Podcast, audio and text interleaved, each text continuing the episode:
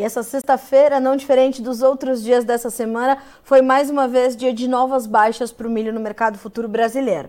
A gente teve perdas bastante significativas, os preços estão continuando a renovar suas mínimas para nos ajudar a entender se esse caminho continua, se tem espaço para o milho continuar cedendo um pouco mais. Conosco na tarde dessa sexta-feira, para a gente fechar a semana de forma bastante rica em detalhes, Roberto Carlos Rafael, analista de mercado da Germinar Corretora, já conosco na tarde de hoje. Roberto, seja bem-vindo e mais uma missão difícil para você: fechar essa semana para um mercado que está testando aí patamares que talvez a gente não estivesse esperando tão cedo ou estava tudo previsto. Olá, Carla. Olá, amigos do Notícia Agrícola. Sempre um prazer estar com vocês. Né? Realmente, é, nos últimos meses, vamos dizer assim, é, né, ou tampouco mais do que isso, é, realmente os preços agrícolas entraram numa rota de queda aí muito grande, né? E, e trazendo muita preocupação para o setor, porque a gente vê aí, na verdade, por exemplo, no caso do milho, em uma boa parte da, da, das regiões do país, os preços já estão abaixo dos famosos preços mínimos, né, que há muito tempo a gente não falava mais. Né? Então, realmente, a, a gente tem um, um, cenário complicado, um cenário que eu acho que foi um pouco previsível, pelo menos da nossa parte, quando nós fizemos algumas entrevistas aí desde dezembro, janeiro, a gente alertava um pouco um cenário de que a gente vinha com, principalmente com uma produção muito grande de soja, Uh, tínhamos um cenário de milho estoques muito maiores que qualquer um poderia imaginar e que foi possível a gente fazer exportações próximas de 50 milhões de toneladas, né? E acabamos tendo milho encavalando a operação de soja, soja junto do milho, enfim, e aí uma necessidade de abertura de espaço por conta da soja. E aí nós, vamos dizer assim, o que a gente chega um pouco à conclusão que, infelizmente, é, é, nós não estamos ainda preparados, né? Para uma produção de quase 300 milhões de toneladas quando a gente soma é, soja e milho no Brasil. Né? Então a gente está passando realmente por gargalos logísticos, principalmente na questão de exportação e também na questão de armazenamento da safra pós-colheita. Então, o reflexo disso está né, é, tá dando em preços. E, e, o fato é que, na verdade, a gente tem aí um cenário ainda uh, de uma expectativa, pelo menos a fotografia de hoje, né, a gente ainda vê Chicago, eu particularmente ainda vejo Chicago com preço um pouco alto e há uma tendência ainda de ceder nessas commodities, né? Porque na verdade a safra americana ela se, vem se desenrolando bem, ok? E, e os preços ainda estão altos e a, a expectativa, né? Uh, para a, a, a, desenvolvimento da safra americana é dentro do sistema neutro, não vai ter nem influência de laninha, nem. Então, a possibilidade de termos uma safra cheia é grande. Então, é, é, se nós tivermos uma safra uh, cheia americana, eu acho que a gente vai continuar vendo algumas quedas no mercado de milho. Mas uh, se tiver algum problema de quebra na safra americana, é o viés de alta para esses, esses, esses mercados. Mas infelizmente, as notícias no momento são boas. O que a gente fala, inclusive, é que, por exemplo, os estoques é, a, a, nível de Estados Unidos e milho já são confortáveis e tendem a ficar mais ainda com a nova safra. O de soja que está apertado, né? Por isso que a gente vê ainda níveis de sojas aí nesse patamar, mas que uh, também, se tivermos uma safra boa, poderemos ter um pouco mais de recuo ainda. Então, Carla, realmente é um cenário é, complexo, né? É, de quedas é, é que nós estamos percebendo aí desde o do finalzinho aí do, do, começo do ano, mas se você for avaliar, por exemplo, o indicador CPEA, que ontem esteve no, fechou no nível de 62,85, base de Campinas, né? Nós temos o um indicador nosso aqui da Geminar, que está 63,39, base de ontem. E se você for pegar o indicador CPEA, né? Nós temos CPEA caindo exatamente desde o dia 27, 24 de março. São quase 26 dias que nós estamos tendo uh, uh, úteis de queda de preço no milho. Meu né? Deus. Essa, essa queda, se a gente falar desde esse período, desde 1 de março, nós estamos falando de alguma coisa ao redor de 25% de queda. Né? E uma dificuldade muito grande ainda no mercado de eh, consumidores ausentes, eh, na verdade, trabalhando, ministrando seus estoques. Então, um cenário complexo ainda. Uh, uh, infelizmente, o que a gente pode dizer é que esse mercado ainda pode ceder mais um pouco o. Era isso que eu queria entender, Roberto. Quer dizer, a gente tem todo esse cenário e, e ele já precifica ou contempla na totalidade o que a gente está vendo se desenvolver no campo com, com a safrinha? Então, na verdade, é, essa questão toda de queda de preço foi exatamente por conta dessa super safra de, de soja que nós tivemos que abrir espaço, né? E veio na sequência uma super safrinha que está se desenvolvendo aí. Uma coisa que a gente precisa deixar claro, a gente fala assim, vamos ter uma temporada agora aí de, pode ser que a gente tenha problemas com, com, com, com geadas tal, é, é, pelo menos não está no radar nos próximos dias. Normalmente esses problemas de geada acontecem mais para final de maio e junho e julho, né? Então, é, é, o que pode às vezes acontecer é uma perda em função disso. Demais a gente vê os desenvolvimentos de safrinha uh, em diversos locais indo bem, lógico está secando um pouquinho mais, menos chuva agora, mas continuam indo bem, tá certo? Então o que a gente uh, vê é que existe, na verdade, uma precificação por conta dessa super safrinha que nós estamos tendo. Então vai a soja uh, uh, vai ficar também com espaço que vai atrapalhar o programa de exportações de milho lá na frente. Então tudo isso eu ainda acredito que ainda tem algo a ser precificado, principalmente se acontecer alguma coisa lá a nível de Chicago, né? Uh, mas é o que eu estou dizendo. se nós tivermos um problema na safra americana, isso muda. Na nossa safra aqui, a gente tiver um problema, por exemplo, de geada, enfim, a gente pode de repente ter alguma quebra de produção, né? Uhum. Uh, mas eu acredito que uh, a gente tem um excedente muito grande para sair do país e, e, isso é necessário que esse produto saia. Né? É necessário que a gente, realmente a gente escolha esse produto. No momento, para a gente falar para uma equalização e, e realmente escoar uh, o excedente que nós temos no país, com uma safrinha que nós estamos esperando que pode ser superior a 100 milhões de toneladas, entre a safrinha e a safra do Cealba, né? a gente talvez tenha que exportar 50 milhões de toneladas os negócios estão acontecendo e acho que vamos ter demanda para isso. Temos alguns problemas também com, a Argentina, uma, toda uma indefinição também na questão da, da, da na, na, guerra na, entre Rússia e Ucrânia, né? E um detalhe também importante que a gente vai ter é no próximo dia 12 a gente vai ter o primeiro, o primeiro relatório do STA sinalizando a nova safra, né? Entre a safra 23 e 24. Então, o primeiro relatório que vai trazer informações gerais uh, do mundo, né? principalmente da safra americana. Roberto, uh, quais são suas, suas perspectivas nesse momento? A gente tem de fato uma, uma condição de clima ok para os Estados Unidos, né? Uh, uhum. Uma projeção que até esse momento é de aumento de área para o milho e a gente deve ter uma safra cheia. Uh, como é que a gente vai entender essa competitividade Brasil-Estados Unidos nesses próximos meses? Porque vem uma safra cheia dos americanos, vem uma boa safrinha, a gente tem problemas de armazenagem, eles nem tanto. Como é que vai ficar essa competitividade no segundo semestre, milho Brasil, milho Estados Unidos? Então, é, é, bem o que você está falando. Na verdade, nós estamos, inclusive, para os próximos 10 dias, existem previsões de chuva. A gente tem, na verdade, aí um ponto que eu diria, talvez, alguns falando outros estados, mas na minha análise, eu diria que só o, o estado de Nebraska tem, quando você vê o Drought Monitor, a gente tem uma região seca lá, né? E, mas a gente já está recebendo, vai estar tá recebendo chuvas lá nos Estados Unidos.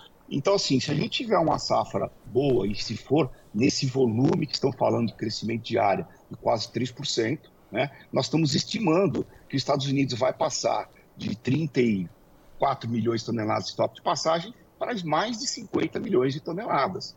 Né? E, e aí nós vamos ter exatamente no período em que você está recebendo a safra americana, que seria a partir de setembro, né, nós também acabando de colher nossa safrinha. Então, Brasil e Estados Unidos disputando o mesmo mercado, junto também com outros países que vêm do hemisfério norte.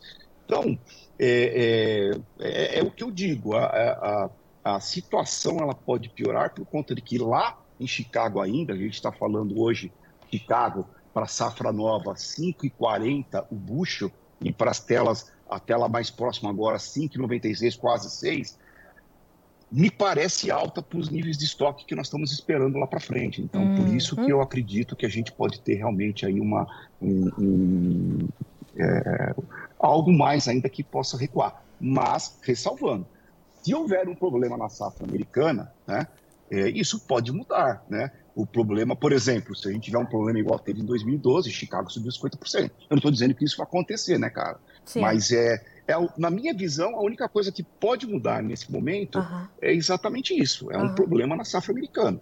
Eu acho que nem um problema de geada aqui no Brasil, a coisa fica. Não, nós, te, nós temos que entender que ainda os preços atuais dos Estados Unidos estão altos e podem ser depreciados em função de uma boa safra. Né? Então, Sim. isso ainda pode acontecer. Por outro lado, a gente também tem o câmbio. Eu acho que é difícil a gente falar um pouco de, de câmbio no, no Brasil, cada dia uma história. Hoje a gente tem aí uma ata de, de, de uma, de uma pós-saída do, do, do, do a divulgação da, da, da, taxa de juros, a manutenção da taxa de juros. Então, a gente está com o mercado uh, vendo que, a princípio, a gente não, pelo menos os sinais do Banco Central é de que não deve ter novas altas, mas houve uma manutenção e não indicou que vai ter quedas. Então, nós estamos vendo uma depreciação do câmbio, bolsa se valorizando, enfim. E mundo afora também está tendo um apetite, um apetite, ao risco hoje, tanto que a gente está vendo aí, inclusive, uh, uh, petróleo subindo bem, com isso fez segurar a soja e, e, e, em milho nos Estados Unidos. Então, é cada dia, ou seja, nós vamos ter que analisar esse mercado dia a dia. Mas, é, é, infelizmente, realmente as, as, expectativas não são boas, né?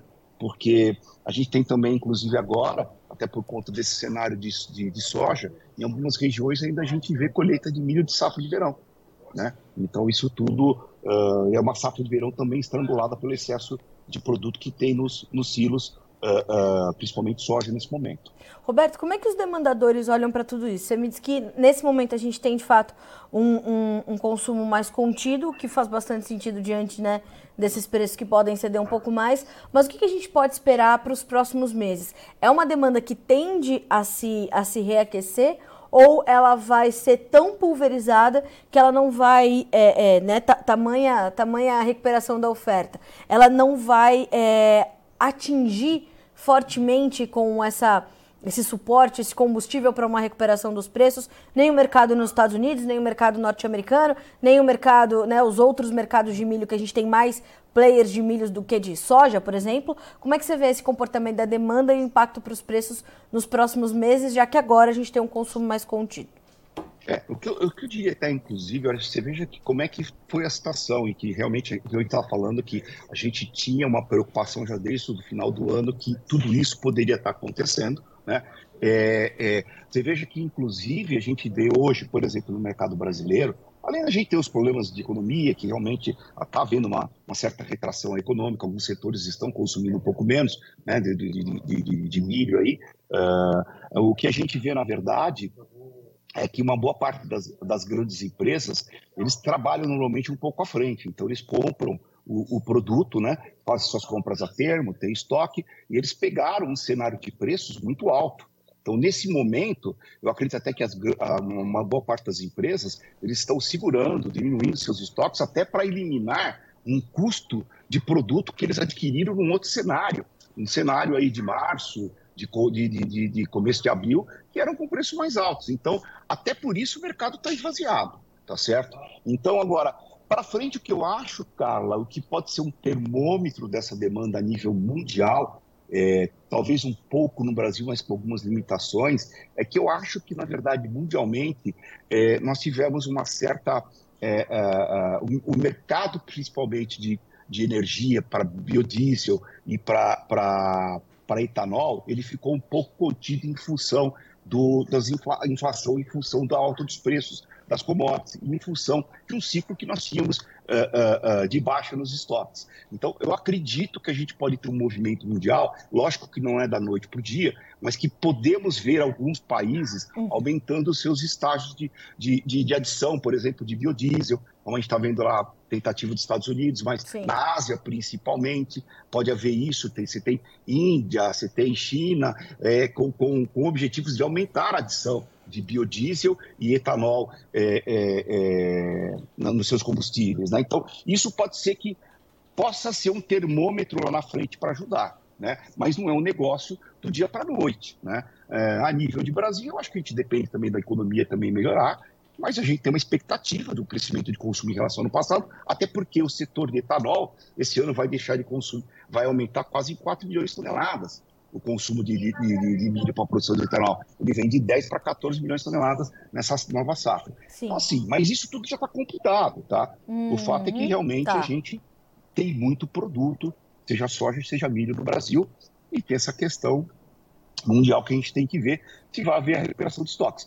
A gente não pode esquecer que a gente vinha num ciclo é, é, de baixa nos estoques, por isso que a gente tinha preços muito bons, e esse ciclo aparentemente começou a ser demonstrado no mercado que ele está é, se invertendo. A gente podemos ter, se a safra americana vier cheia, os estoques de passagem maiores, tanto de milho como de soja. O de milho praticamente já é algo é, é, consolidado, a não ser que tenha uma quebra também muito grande, mas a gente está vendo que a gente pode ter uma, uma, uma recuperação dos estoques, e isso joga os preços para baixo, que é isso que nós temos vendo. Roberto, como é que o produtor está se comportando diante dessa, dessa movimentação do mercado acontecendo dessa forma? Está travando alguma parte da sua safrinha para evitar pegar preços ainda mais baixos? Está ainda muito reticente, justamente por conta desse consumo mais contido? Uh, o que, que a gente tem de comportamento do produtor agora? Sim, o produtor ele tem travado, tem saído dos negócios de exportações para entrega a partir de junho, julho, é, muitos por antecipar, sabendo que ele precisa, não vai ter espaço, então ele já quer uma garantia Sim. de que ele vai poder desovar somente na exportação, tá certo? É, eu diria que para o mercado de consumo interno um pouco é, mais difícil, alguns negócios sendo feitos a termo, mas é, as indústrias ainda acreditam que pode ter um pouco, uma, uma ainda uma, uma baixa, então estou segurando um pouco, mas a gente vê a movimentação do produtor com a preocupação que ele teve, principalmente na questão de abastecimento, é, é, alguns com a necessidade também de, de geração de caixa, então é, se desfazendo aí do, seus, do seu produto de safra de verão, seja soja, seja milho, e já fazendo alguma coisa para frente também a termo na entrega da safrinha. Então, isso, por isso que a gente está vendo também as, as, as trades uh, diminuindo os preços a cada dia, né? Então, é, é, é, esse é o cenário que hoje nós temos e que, para mim, no resumo final, é aquilo que eu disse no início, a gente não estava preparado para uma produção desse tamanho, não. A gente tem uma... A gente aumentou muito a nossa capacidade produtiva, a nossa capacidade logística ficou estagnada, né, Roberto? Exato. E o preço vai ser penalizado o prêmio do milho vai ser penalizado por, essa, por esse estrangulamento da nossa logística, inevitavelmente. Sim, é a nossa capacidade de armazenamento no campo e também a questão de saída de, dos portos brasileiros foi o que é, proporcionou tudo isso, né? Porque e a gente também não pode negar um pouco que a gente vem aí num cenário também de guerra, sempre uma, uma, uma preocupação com, com, redução de consumos, né? É, em função de, de, de cenários de, de estagnação uh, ou recessão. Então tudo isso está colaborando, né, Carla? E, e, é isso. A gente está tá realmente tendo boas produções e acabou na verdade aumentando os estoques, né? Certo.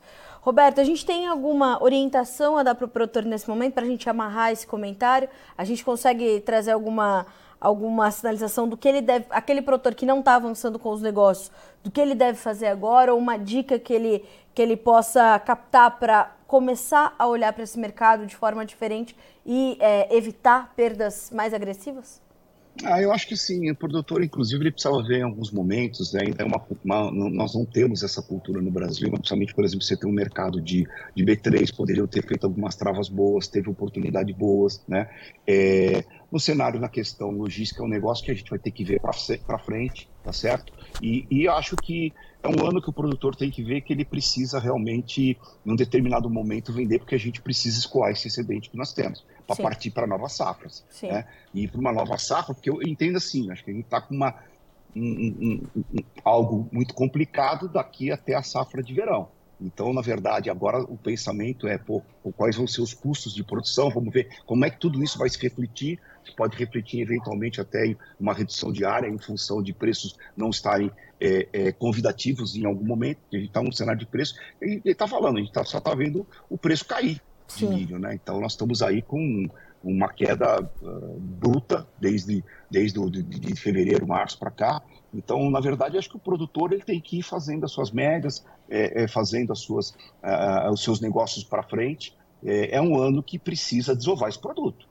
Tanto que é, o, Claramente, não adianta ficar deixando muita coisa para a próxima safra, senão vai ficar encavalando e só vai ficar piorando. Acho que dessa forma a gente responde mesmo que parcialmente o Everton Matos, que te pergunta, para salvar o mercado do milho, só uma alta demanda na exportação na safrinha é uma parte do bote salva-vidas, eu acho, né, Roberto? Sim, eu acho que se a gente tiver uma, uma demanda, e acho que nós temos uma demanda mundial, mas, é, de novo, é, nós estamos falando uma fotografia de hoje uh, falando que o clima americano está indo bem e não tem nem laninha nem El Ninho para atrapalhar. Tem um sistema neutro que tudo pode ir bem. Mas, de repente, você pode ter um problema uh, mais sério aí, como nós vimos aí há 10, 11 anos atrás, e você tem perdas significativas na safra americana e vai sobrar para o Brasil exportar mais. Sim. Né? Mas agora não dá para cravar isso, pelo contrário, tá, Carla? Se tivesse que apostar, eu não apostaria nisso nesse momento.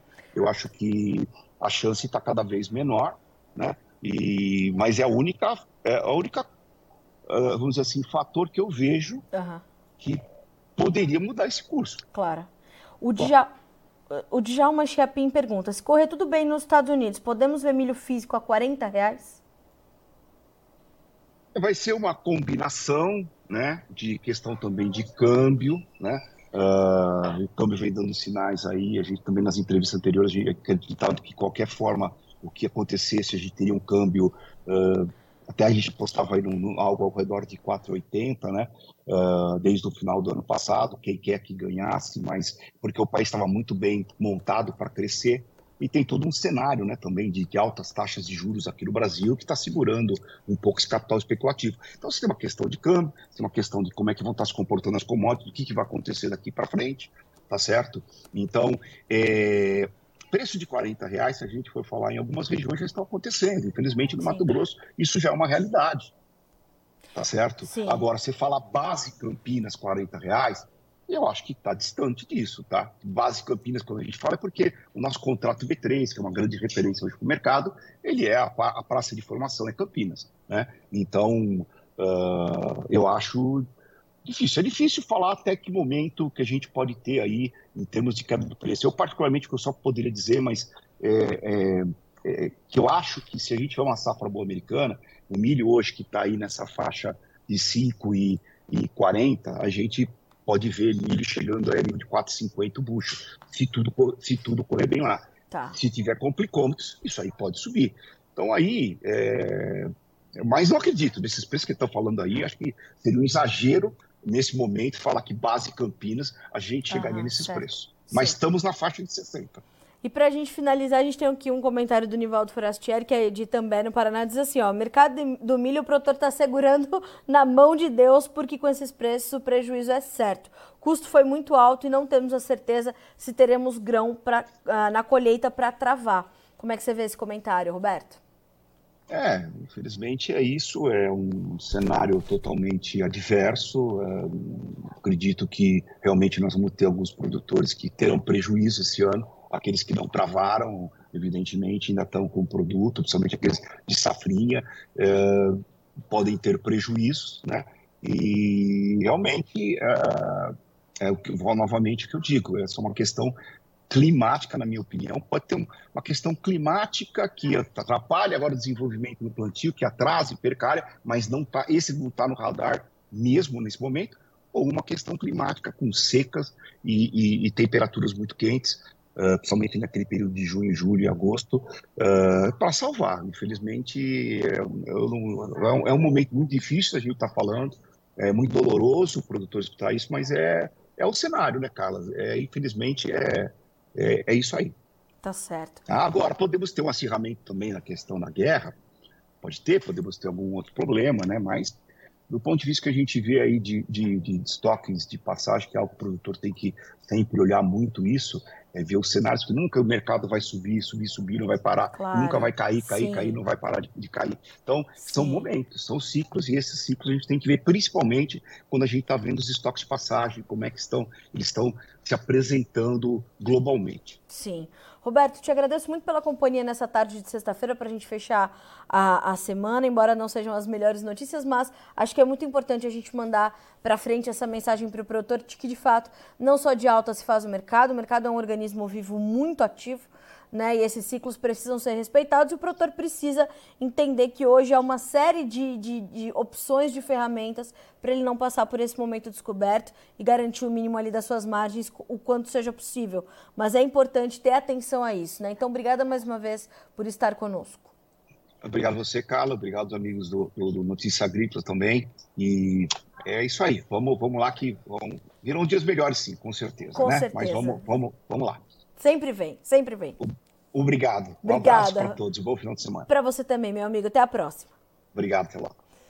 Roberto Carlos Rafael, analista e diretor da Germinar Corretora, conosco nessa tarde de sexta-feira para dizer o que a gente é, vem trazendo e o Roberto atualizando, portanto, esse cenário e te trazendo um alerta importante de que você não pode ficar só assistindo o mercado acontecer. A tendência para os preços do milho continua. A gente tem não só uma bela de uma safrinha em andamento, até este momento é isso que nós temos, boas perspectivas para a safra americana, grande oferta vindo aí no segundo semestre e problemas que nós temos aqui no Brasil que os americanos não têm ou têm de forma menos agressiva, que é a questão da armazenagem e da logística, né? A logística, ela vai ser penalizada mais, ela vai ser insuficiente de novo no segundo semestre, quando a gente olhar essa, essa safrinha de milho que está chegando, mais o que a gente tem de soja para comercializar, já que a gente vendeu, vai, vamos, vamos no, no, esticando 50% da safra 22, 23, e a gente vai ver então essa disputa por espaço e tudo mais há boas perspectivas para a nossa exportação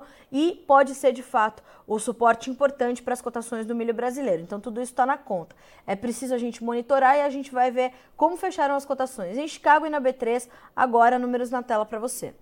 Na bolsa de Chicago, os preços subiram. Hoje foi um movimento de alta generalizada para as commodities, né? Nós tivemos aí a volta da subida do petróleo, o óleo de soja subindo forte, um adiamento das conversas sobre o corredor de grãos lá no leste europeu, portos da região do Mar Negro sendo adiadas, trouxe altas para o trigo de mais de 2%, ajudou também a dar suporte ao milho, que fecha no maio com 6,53, já já saindo da tela esse contrato, 6 pontos mais 75 de alta, o julho 5,96 com 7 pontos e meio de ganho, o setembro 5,37, subindo 7 pontos e meio, o dezembro 5,34, 6 pontos mais 25 de alta. Milho na B3 agora para a gente checar o fechamento. Tá atualizado, né? A última informação, maio R$ 61,30, 2% de queda.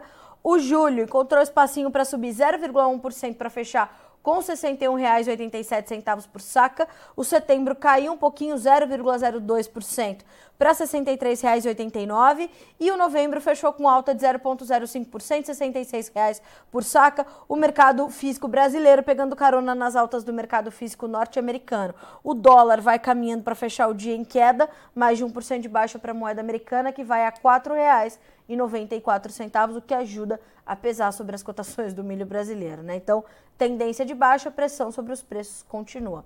A gente fica por aqui com esse boletim, mas na sequência Alexander Horta assume a bancada para te trazer informações do fechamento do mercado da soja nessa sexta-feira. Um instante só, a gente volta já.